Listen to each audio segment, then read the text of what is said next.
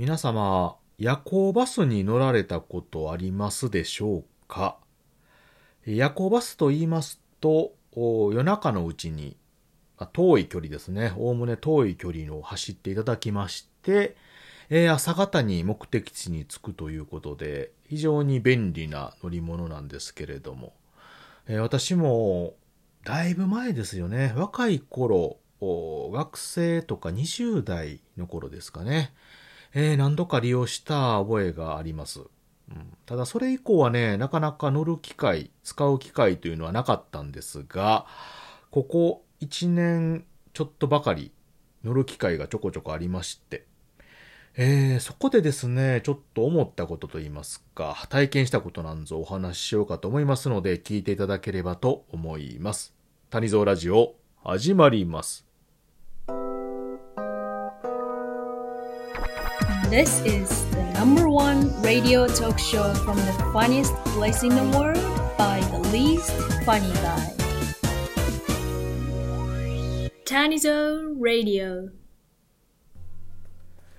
皆様改めましておはにちばんは谷蔵でございます本日は夜行バスのお話ということで、うんまあ、気軽にね夜行バスって言っておりますけれどもまあいろんなねタイプのものがあります。まあ私がね今回言うのは夜行バス高速バスですよね。夜中に走る高速バスの分野のお話でございまして。で、あのね、私も知らなかったんですけども、結構いろんな路線がありましてね、これ。うん。まあ、日本も世界的に見るとそんな大きな国ではないんですけれども、ありがたいことに道路の交通網といいますかね、そういったものは比較的整備されております。うん、で、まあ、日本全国、まあ、大体ね、通じております。まあ、離島とかね、ちょっとした島となってくると別なんですが、あま日本のね、本州を中心に、その近縁の島々に関して言うと、大体ね、まあ、車で繋がっておりまして、まあ、あの、公共機関の一つ、いわゆるバスですよね。っていうもので、えー、大体どこでも行けると。で、このバスっていうのがね、なかなかポイントでございまして、飛行機とかね、あと、電車とか、船なんていうものがあります。う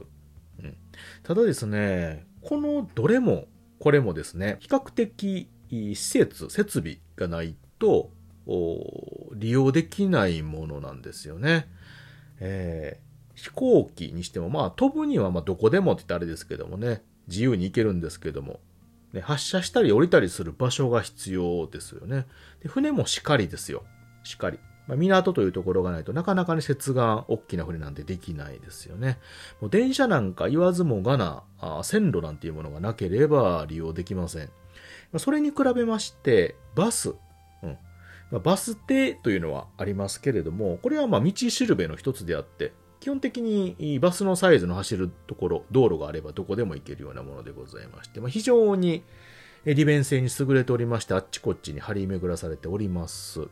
で、私がその中でもよく利用するのが、この夜行バス。ね。まあ、よく利用するのがというか、まあ、以前利用してたのがま夜行バスということで。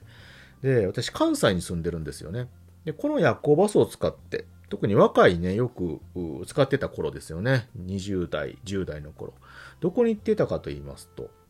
長野県信州の方なんですよね。えー、あの、ここでね、冬の時期にスキーとかスノボの滑れるスキー場っていうのがたくさんありまして、良質のね、雪がたくさん降る場所で。で、まあ、スキーのメッカのとこでございますので、まあ、それをしにですね、学生時代によく使って行っておりました。で、この夜行バスを使う、まあ、メリットなんですけど、これね、まあ、いくつかあるんですけども、まあ、一つはね、安いですよね、安い。うん、まあ、電車とか飛行機に比べると結構格安で長距離走れるということで、まあ、これはね、すごいメリットですよ。で、二つ目に言うと、あの、めんどくささがないと言いますか、利用するのに。うん、まあ、その、出発地点に行くね、えー、不便さというか、その、いうのあるんですけれども、一度乗ってしまうと、大体目的地まで乗り降りせずにストレートで行けると、うんいうことで、まあいろんなね、目的地があるんですけれども、結構細かにね、えーいろいろチョイスができまして、で、そこまで重い荷物を運ばなくても、乗り降りせずに連れてってくれるということで、これが非常にね、便利なところでございますね。利便性があって。で、最後に、まあ、言いますと、この夜ですね、夜。この遅い時間に出発して、で、えー朝の早い時間に着く。うんこれがね、すごい時間を有用に使えると。まあ、家にいてもですよ、だいたい夜寝て朝起きるじゃないですか。でこの間って何もできないでしょ。でこの何もできない時間を使って移動に費やすということで、まあ乗ってる時間はね、飛行機とか、電車とかに比べると長いんですけれども、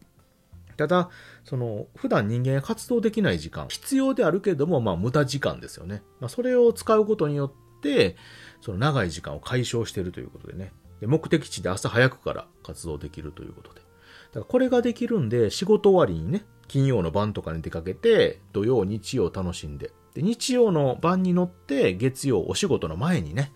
帰ってきて、そのままお仕事行くみたいに、荒技もできるということでね、時間がすごく有効に使えるという。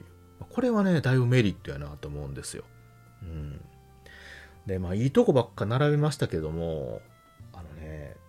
私、その先日と言いますか、去年か、久しぶりにね、夜行バス乗ったんですよ。夜行バス乗って。で、その学生時代に乗った夜行バスってとにかく安いのということでね、なんか4列の普通のあの、路線バスみたいなやつにね、詰め込んで、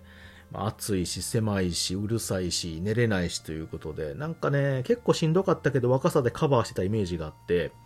で、去年、この配信関係でね、東京に行ったりする機会があって、で、私もええ年なんで電車で新幹線でね、行けばいいんですけども、ちょっと時間がね、遅くなりすぎたもので、まあ、夜行バス使って行こうかと。まあ時間有効に使えるかということで行ったんですけども、私ね、やっぱりちょっと戦々恐々としてまして、昔のそのひどいイメージがあったんでね。なので、いろいろ見てると、今3列シートとかね、いうのがあるので、あのあこれやったらちょっといいのかなと思って、なんか数千円ぐらい高いんですけども、まあそれほど高すぎないので使ってみたら、まあ快適でして、快適。うん。あの、隣同士でね、あの、座ることもなくて隙間が空いてまして、まあ個別に、え独立してますし、そこそこね、あの、リクライニングとか、足置きとかもあってね、楽ちんで、もうだいぶ見直しましたよね。10時間か9時間ぐらい乗るんですけど、私、その出発前にちょっとね、美味しいもの食べて、ちょっと軽く飲んで行くじゃないですか。だからもう夜も遅いし、ちょっとお酒が入ってると眠くなるでしょう。なので、トイレ済ましてね、まあ、長距離バスなんで。で、シート座って。で、出発して、まあ、身の回りこう、あ、こうや、こんなんやって見ながら、で、そろそろ消灯の時間ですって言ってね、横になるじゃないですか。目つぶるでしょ。で、次、何秒かぐらい後に目開けたらもうついてるんですよ、目的地に。だから、から本当に数秒、まあ、1分とかそんなぐらいでもう大阪、東京間とかね、着くぐらいもう素晴らしいですよね。私どこでも結構ね、あの、寝れる人なので、これありやなって思ったんでね。その数ヶ月後ですかね、1、2ヶ月後ぐらいにまた別の用事で東京に行くということで、今度知り合いと行くっていうことでね、行ったんですけど、なまあ夜行バスで行こうかということで、安上がりやしということでね、行ったんですよ。で、その時はね、まあ、知り合いのアドバイスでとにかく安くて行こうということで、4列の一番安いやつで行ったんですよ。でも前回のね、その3列シートの経験があるから、まあ、4列でもいけるかと思ったんですけど、まあ、しんどかった。やっぱりね、4列とかのシートで横に、横並びになるでしょう。気使ったりするしね、やっぱり狭いし暑いしということでね、そっちはそっちで結構しんどかったんですけど、まあそんなこと言わんとということで相変わらずまあ出る前にちょっと軽く飲んでね、行ったら。最初ね、ちょっとこれあかんな、しんどいなと思ったんですけど、またパッと目つぶってパッと開いたらもうね、えーついてまして。ままあちょっとあの、最初と最後はね、なんかしんどいなと思ったんですけれども、まあ、それでもやっぱりすぐ行けたので、夜行バスすごいなってちょっと思いましたね。うんまあ、でも、やっぱりシートがね、合わなかったりとか、まあ、車酔いしたりとかね、あと、周りの人の動きとか、声とか、あが気になるとかいう方なんかはちょっと向かないかなとは思うんですけれども、そういうのあんまり気にしないという方はですね、夜行バスも選択肢の一つかなと、移動のね、いうことで、ちょっと改めて見直していただければなと思った次第でございますよ。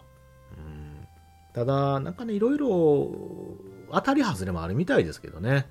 うんその設備云々もそうですけれども、やっぱり乗ってる人の自然現象というのもあるじゃないですか。例えばよくちょっとトイレ行っちゃうとかね、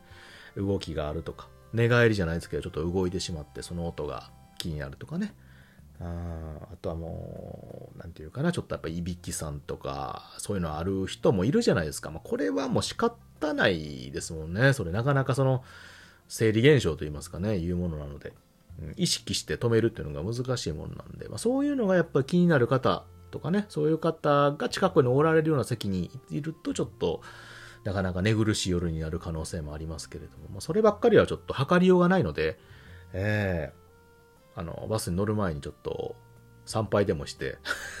ちょっと運と神頼みを上げていただいて、えー利用していただければうまくいくのかなと思います。ということで本日はちょっと夜行バスのね、えーことと思い出話も含めてお話しさせていただきました。よかったら素敵なね、旅をしてみてください。